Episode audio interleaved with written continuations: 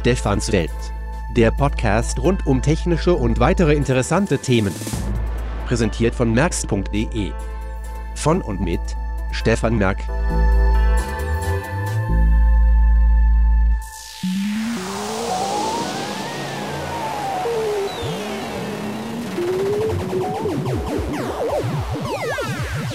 Herzlich willkommen zur Ausgabe 26 von Stefans Welt.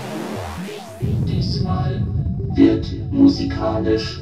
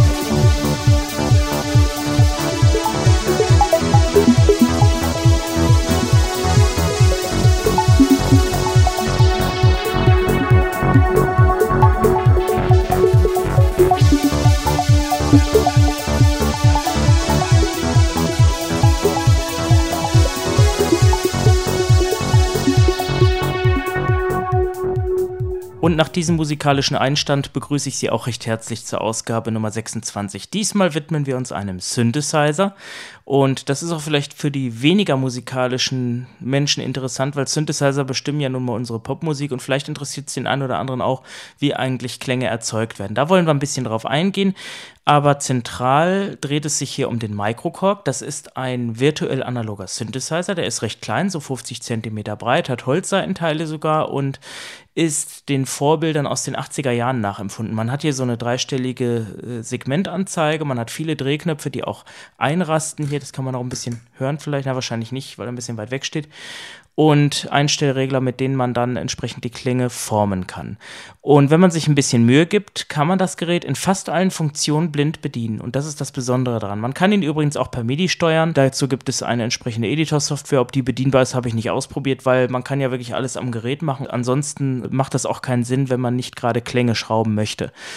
Der Microcork feiert dieses Jahr seinen zehnten Geburtstag. Also er wird auch von vielen namhaften Musikern geschätzt und man sieht ihn auch sehr oft auf der Bühne und es gibt ihn immer noch. Es gibt auch eine weitere Variante, die nennt sich Microcork XL mit einer erweiterten Klangerzeugung und mit einem ganz anderen Outfit. Das sieht dann so ein bisschen aus wie die äh, elektromechanischen Pianos Fender Rhodes etc. aus den 70ern. Das Gerät hier sieht wirklich so aus wie so ein, ja, weiß ich nicht, an was er mich genau erinnert. So eine Mischung aus MS-20, das war so Ende der 70er und so ein bisschen DW8000, DW6000-artig. Also schon irgendwie klassisch. Und virtuell analog, ich habe es schon gesagt, bedeutet, dass hier eben nicht über elektrische Schaltungen die Klänge geformt werden, sondern das macht ein Mikroprozessor, also quasi ein DSP. Das Ganze sieht so aus, als ob man hier ein wirklich analoges Instrument bedient, was man aber in der Praxis letztendlich gar nicht macht. Und das hat schon ein gewisses Feeling. Und da man ihn eben blind bedienen kann, habe ich gedacht, stelle ich den mal hier ein bisschen vor. Was kann der? Also er ist vierstimmig, polyphon, das heißt man kann vier Instrumente gleichzeitig spielen. Wenn man mehr spielt, dann hat man es schon gehört, dann äh, werden die zuerst gedrückten Noten ausgelöscht. Das zeige ich mal kurz. Jetzt haben wir hier einen Akkord. Wenn ich jetzt das E statt dem C beginne, und ich drücke jetzt das hohe E, wird das tiefe E ausgelöscht, weil das als erstes gedrückt wurde. Und man hat pro Stimme zwei Oszillatoren. Also das heißt, letztendlich kann man mit einigem Klangmaterial auch schöne Flächen erzeugen und ein Rauschgenerator, das zeige ich gleich noch, wenn wir mal Klänge formen. Er ist von der Bedienung her relativ einfach strukturiert. Man hat genau genommen fünf Regler und zwei Programmschalter, die auch beide einrasten, ein Schalter für die sogenannte Instrumentenbank und acht feste Tasten, mit denen ich Instrumente und auch andere Funktionen auslösen kann. Aber beginnen wir mal von links nach rechts. Also das Gerät ist 50 cm breit, hat 37 Minitasten, die allerdings ja, recht gutes Spielgefühl vermitteln für einen Synthesizer reicht, sag ich mal. Man hat auf der linken Seite zwei Regler. Das eine ist so ein Pitchbandrad Das wird zur Tonbeugung verwendet und das zweite das Modulationsrad.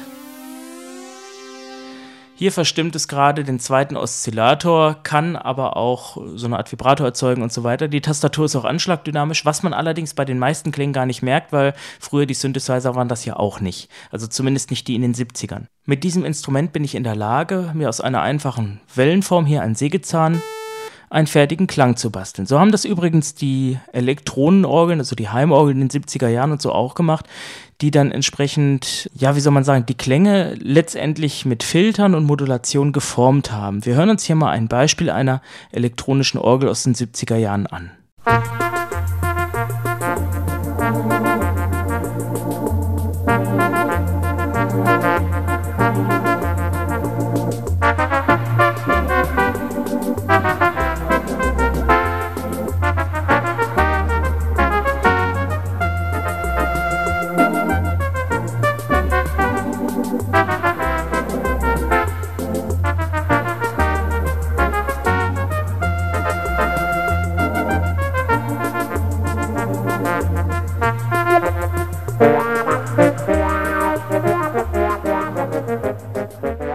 Ein Keyboard kennen, denke ich, die meisten. Auszeichnend hierfür ist die Begleitsektion. Das heißt, der Entertainer, deswegen ja auch Entertainer-Keyboard, kann sofort loslegen und spielen, indem er sich begleiten lässt. Das war bei der Orgel ja früher auch so und dann eben da eine Melodie zu spielt. Eine Workstation oder eben ein Synthesizer hingegen kommt eigentlich erstmal ja, mit ein paar Phrasen vielleicht, also mit so ein paar Arpeggiatoren, da komme ich noch drauf zu sprechen,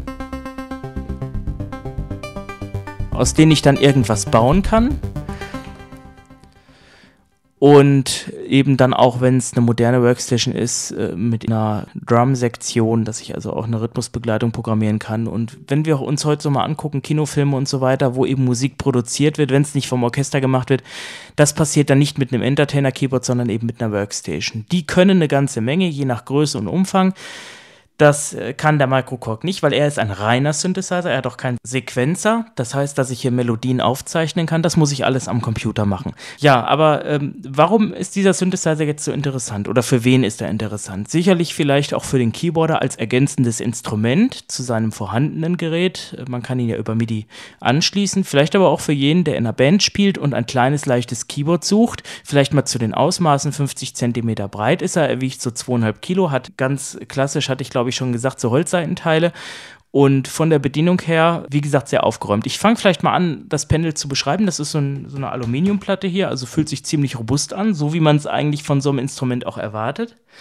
Man hat hinten rechts den Einschalter und Netzanschluss. Auf der linken Seite oben ist der Lautstärkeregler, der Arpeggiator. Die äh, Tasten für die Transponierung des Keyboards, also da er nur 37 Tasten hat, muss man dann ein bisschen hoch und runter laufen können. Dann ein Drehknopf für die äh, Bankwahl der Instrumente. Das ist ein bisschen kategorisiert in Techno, RB, äh, Retro und sonst wie. Das muss man aber nicht unbedingt als äh, Maßstab nehmen. Man kann alle 128 Speicherplätze frei belegen. Es gibt dann A- und B-Taster, dass man von A11 bis A88 und B11 und B88 dann eben die Klänge speichern kann. Dann gibt es eine Write-Taste, eine Shift-Taste und dann gibt es eben diese Parameterregler, die jeweils elf Stellen haben. Und wenn ich das abzähle, dann weiß ich genau, was wo ist. Was weiß ich zum Beispiel beim Parameter äh, Knopf 1 habe ich dann die globalen Funktionen, Oszillator 1, Oszillator 2, Mixer, Filter und die LFOs etc. Am Wahlschalter 2 kann ich dann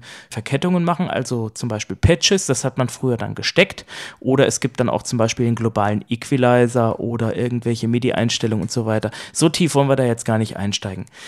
Allerdings, was das Wichtigste an einem Synthesizer ist, ist der Filter. Ohne Filter würde eigentlich gar nichts gehen. Den Filter habe ich zugedreht und drehe langsam wieder auf. Es gibt verschiedene Typen, da kommen wir noch drauf zu sprechen, wenn ich mal einen Klang nachbaue. Filter haben auch sogenannte Resonanz. Das ist dann das, was man dann für die Dance-Szene braucht. Das Filter des Microcorks kann auch selbstständig resonieren, also sogenannte Eigenresonanz. Und diese Filter sind eigentlich dafür zuständig, dass der Klang auch geformt wird. Diese Einstellung der fünf Regler ist eigentlich nahezu identisch, egal welchen Klang ich wähle. Ich kann auch hier links, der ist auch fest hier, dieser Bankschalter, der hat also auch einen Anschlag, kann ich abzählen und kann äh, dann äh, mir ein Instrument raussuchen und entsprechend modifizieren und kann das ganze Instrument zerlegen, verändern, wie auch immer. Wie das geht, möchte ich mal zeigen. Und zwar vielleicht zunächst mal äh, ein kleiner Sprung. Es gab ja nicht nur die analoge Synthese, sondern die frequenzmodulierte Synthese. Bei der Frequenzmodulation wird quasi eine Wellenform genommen und wird die in der Tonhöhe schnell verändert. Und wenn man das Ganze entsprechend schnell macht, entstehen Obertöne und dann entstehen wieder ganz andere Klänge. Das bekannteste Instrument dieser Art ist der Yamaha DX7 und das E-Piano, allerdings jetzt mal nachgebildet auf dem KN7000 von mir von Technics. Das hören Sie jetzt.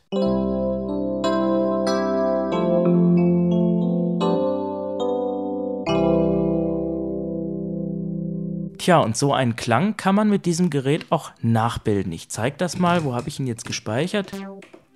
Da muss man sich ein bisschen durchfressen. Hier war er, glaube ich, irgendwo. Hier ist er. Und das habe ich ganz einfach selbst gemacht, ohne irgendwie jetzt großartig auch hinzugucken. Das kann man nämlich blind machen. Wie das geht, möchte ich jetzt einfach mal demonstrieren. Bevor ich das jetzt aber mache, nur mal kurz zur Erklärung. Mein KN7000 hat natürlich jetzt keinen Synthesizer an Bord, sondern arbeitet mit sogenannten Samples. Dabei wird das originale Instrument aufgezeichnet. Das klingt dann ziemlich trocken.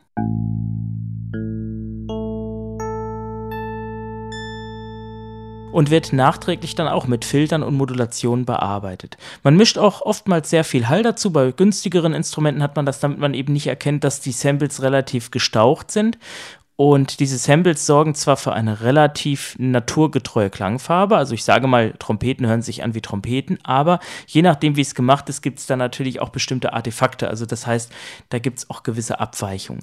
Und das ist auch der, sei mal, grundlegende Unterschied auch zwischen einem Synthesizer und einem Keyboard, dass ein Keyboard heutzutage mit reellen Instrumenten kommt. Das tun übrigens auch die teuren Workstations und ein Synthesizer eben die Klangformung von A bis Z ermöglicht.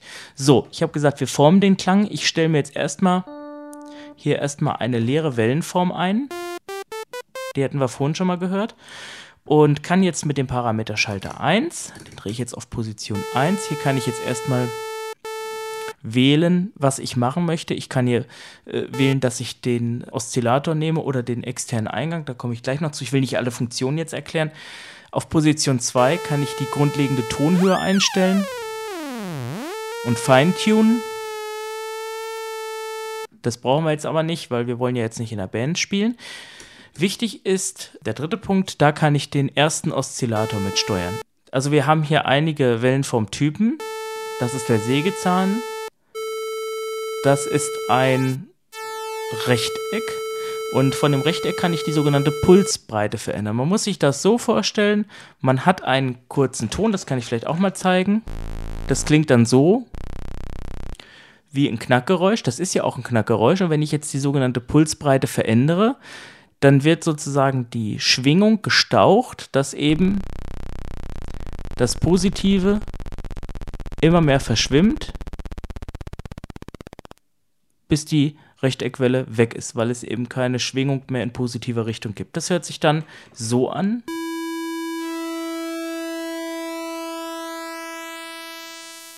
Die dann wohl bekannteste Schwingung dürfte die Sinuswelle sein. Auch die kann ich modulieren. Und wenn ich diese Sinuswelle jetzt nehmen würde und in der Tonhöhe beugen würde,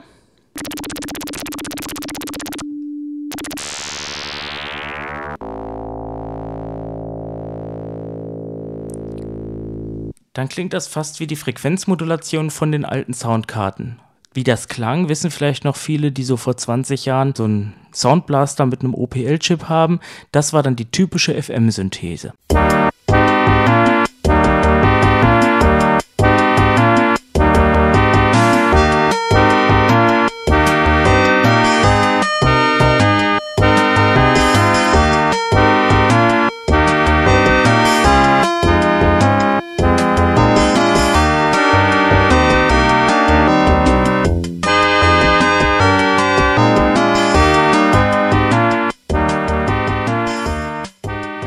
Bleiben wir aber jetzt mal bei unserem Klang. Um dieses E-Piano, was wir gehört haben, vom DX7 zu simulieren, bedient sich dieses Instrument der sogenannten DWGS-Wellenform. Das ist eine Erfindung, die Korg im DW6000 erstmalig verbaut hat. Und zwar sind das Wellenformen mit bestimmten Mustern. Und diese Muster bestehen quasi aus ganz spezifischen Wellenformen, die gewisse Klänge nachahmen. Da gibt es dann auch eine Liste zu. Zum Beispiel 37 wäre jetzt ein E-Piano-artiger Sound, aber wir gehen die mal durch.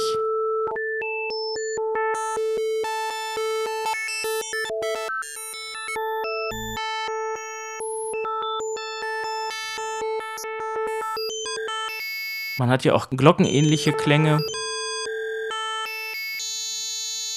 Und das sind alles so bestimmte, äh, ich sag mal, Zeichnungen, die das Instrument vorgegeben hat. 64 Stück sind es. Das E-Piano finden wir ganz einfach, wenn man ein bisschen zuhört. Da haben wir es schon. Hier hätten wir so ein, so ein Klavinett und eins weiter. Da haben wir es schon. Jetzt klingt das natürlich erstmal wie eine Fläche. Und äh, apropos Fläche, wir können auch einstellen, ob wir Polyphon oder Unisono spielen. Unisono heißt, vielleicht das nochmal zu erklären, ich kann Monophon spielen, so waren die Synthesizer in den 70ern mit einem Oszillator. Polyphon oder Unisono. Bei Unisono werden alle vier Stimmen des Instruments synchron auf eine Taste gelegt und leicht gegeneinander verstimmt. Und daher kommen auch diese fetten Techno-Sounds zustande. So, aber wir sind jetzt ja hier bei dem E-Piano. Und wie kommt dieser schlagende Sound zustande? Indem man einen Filter bestimmt. Wir haben hier die Filter, wie ich sie vorhin schon mal vorgeführt habe. Ein sogenanntes 24 dB Filter, was sehr steilflankig ist ein 12 dB Filter. Man merkt hier vielleicht, dass die sogenannte Cut-Off-Frequenz ein bisschen weicher ist. Also quasi der Abstand von da und weg. Man muss sich einen Filter vielleicht vorstellen wie ein Rollladen. Wenn ich einen Rollladen zulassen würde, dann gäbe es ja immer einen Schnittpunkt da, wo Rollladen ist und wo nicht, wenn er nicht ganz zu ist. Und wenn man sich da jetzt vorstellt, man hätte einen weichen Übergang, dann hat man sozusagen die Filterresonanz. Die apropos Resonanz. Hier hört man das auch ganz gut. Bis zur Eigenresonanz. Wie auch immer wir brauchen für das E-Piano, können wir mal hören. Indem ich das mit dem Regler einfach mal nachstelle, was wir nachher automatisch haben wollen. Ja. Das 24 dB Filter eignet sich besser mit etwas Resonanz. So, jetzt muss ich noch einstellen, dass das Filter auch dann entsprechend schließt, wenn ich das Ganze mit Attack und Decay bearbeite, dass wir eben quasi dann auch äh, den Filter leicht schließen automatisch. Attack und Decay bedeuten einfach, dass eben der Filter aufgeht, wenn ich anschlage oder eben zugeht. So, das heißt, Attack brauchen wir hier nicht, wäre kontraproduktiv, also Decay.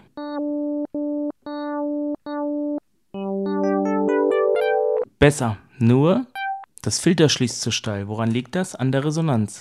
Das heißt, wir nehmen die Resonanz wieder zurück. Machen das Filter weiter auf.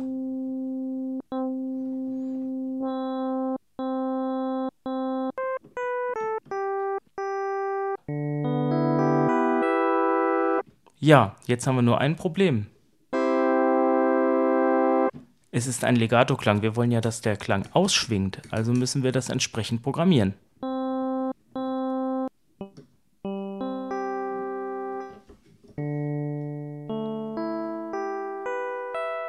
Ja, das klingt schon besser.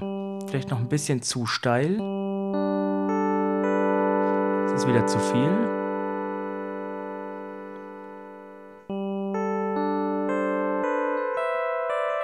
Natürlich klingt das jetzt nicht so authentisch wie das Beispiel vorhin. Das ist ja klar. Wir simulieren ja hier das ganze Instrument auch nur. Es ist ja keine echte Frequenzmodulation. Was wir jetzt aber noch brauchen, ist Effekt. Wir möchten einen Chorus und vielleicht noch ein bisschen Echo oder Raumhall. Ein äh, richtiges Reverb gibt es hier nicht. Das heißt, wir müssen das ein bisschen versuchen zu simulieren.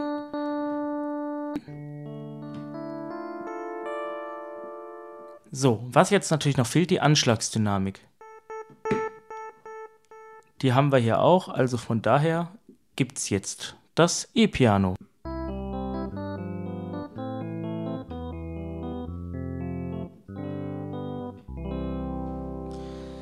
Ja, das war das E-Piano. Und das Blöde ist an diesem Instrument, dass wir kein Hallpedal haben. Also ein Anschluss für ein Sustain-Pedal ist nicht vorhanden, aber wir haben ein Mikrofon. Wir haben das im zum Anfang gehörten Stück schon gehört, ein Vocoder.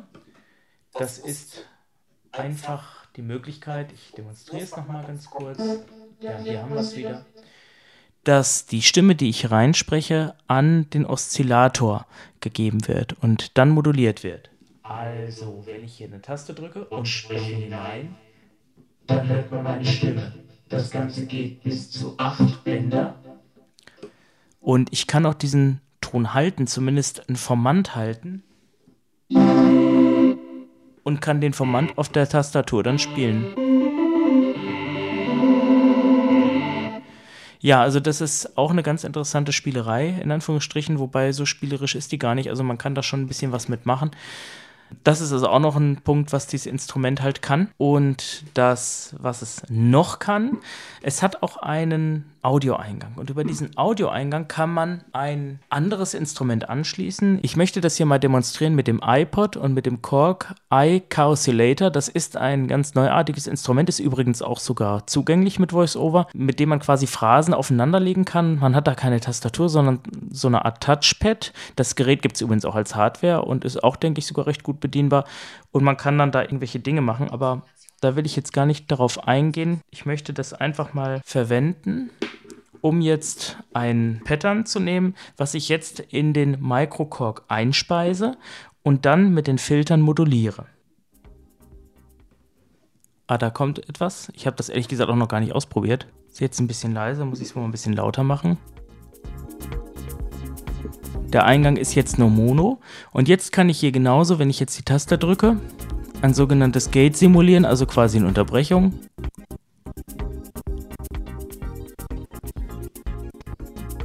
Ich kann die Filter verwenden.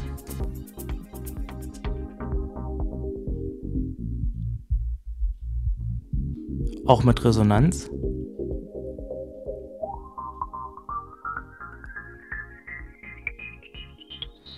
Man kann diesen sogenannten Lofi-Effekt damit simulieren.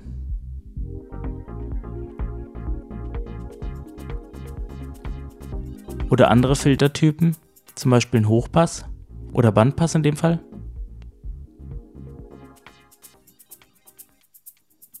Oder ein Hochpass. Also auch da gibt es eine ganze Menge Spielerei, was ich machen kann. Also von daher, dem Tüftler dürfte hier nicht langweilig werden, zumindest nicht auf kurz oder lang. Vielleicht nochmal so ein paar Randinformationen. Das Gerät läuft auch mit Batterien. Also da kommen so ein paar Mignon-Zellen rein. Ich weiß nicht, sechs Stück waren es, glaube ich. Es ist ein Netzteil dabei im Lieferumfang und eben dieses Schwanhalsmikrofon für den Vocoder, was ich kurz gezeigt habe. Also das heißt, man bekommt das hier ja, so, dass man es direkt benutzen kann. Lautsprecher hat er natürlich nicht drin. Es gibt zwei Line-Ausgänge und es gibt einen Kopfhörerausgang. Der Preis, als das Gerät rauskam, lag so bei 700, 800 Euro. Inzwischen ist er aber deutlich gefallen, denn man kriegt es so zwischen 300 und 400 Euro. Das gilt übrigens auch für den Microcork XL, aber hierfür keine Empfehlung, weil die Bedienung eine ganz andere ist, auch wenn er mehr kann. Ansonsten, was ich jetzt nicht gezeigt habe, es gibt hier auch zwei LFOs, die ich, wie ich ja schon gesagt habe, virtuell verschalten kann und eine ganze Menge anderer Einstellmöglichkeiten. Man kann so eine Art Overdrive simulieren, ne? quasi eine Übersteuerung, eine virtuelle und so weiter, wie man es eben bei den analogen auch kann. Also das heißt, es fehlt dem Gerät eigentlich nichts. Zum Schluss möchte ich jetzt noch auf den Arpeggiator eingehen. Der Arpeggiator, der macht folgendes. Er spielt für mich eine Tonfolge. Das ist natürlich für Musiker dann sehr einfach, Sequenzen einzuspielen. Wenn ich jetzt einen Akkord auf der Tastatur greife, dann werden diese Töne in synchroner Reihenfolge oder auch durcheinander abgespielt. Ich kann allerdings auch Takte ausblenden. Das will ich mal an diesem Beispiel hier demonstrieren. Dazu gehe ich jetzt in die Arpeggiator-Einstellung. Kann hier das Tempo wählen und kann jetzt hier über die 8 Taster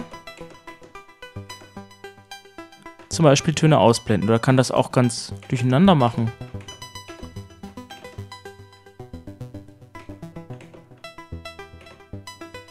Und dann kommt eine Art rhythmische Melodie zustande. Also das ist auch relativ einfach zu programmieren. Es ist ganz klar, so aus dem Stehgreif ist es für einen Vollblenden schon schwierig. Da müsste man dann ein Handbuch machen, aber man kann auch anhand der Bedienungsanleitung eine Menge ableiten. Oder wenn sich genug zusammenfinden, könnte man ja auch ja, so ein Tutorial mal entwickeln oder eine Schulung oder sowas. Also wäre ich durchaus bereit zu. Es ist auf jeden Fall ein schönes Instrument und mehr als nur ein Spielzeug, auch wenn es vielleicht im ersten Moment so aussieht. Zuletzt noch eine kurze Information zu dem Stück, was Sie am Anfang gehört haben. Das alles war der Microcork, den ich im Overdubbing-Verfahren mit dem Olympus LS100 aufgezeichnet habe. Dabei wird Spur um Spur aufeinander geschichtet, bis letztendlich die fertige Datei entsteht, so als würde man ein Doppelkassettendeck nehmen und die Kassetten immer hin und her tauschen. Natürlich ohne nennenswerten Qualitätsverlust. Im Übrigen der letzte Podcast, Ausgabe 25, wurde auch mit dem LS100 und den internen Mikrofonen aufgezeichnet. Dann habe ich noch einen Hinweis erhalten zu dem Outro. Ich weiß, da knackt es drin. Das lässt sich auf die Schnelle leider nicht ändern. Daher bitte ich für diese und die nächsten Episoden um Nachsicht. In diesem Sinne wünsche ich Ihnen eine schöne Zeit bis zur nächsten Ausgabe und sage Tschüss, bis demnächst. Das war Stefans Welt. Präsentiert von merx.de. Eine Produktion der Firma Merck. Internet www.firmamerk.de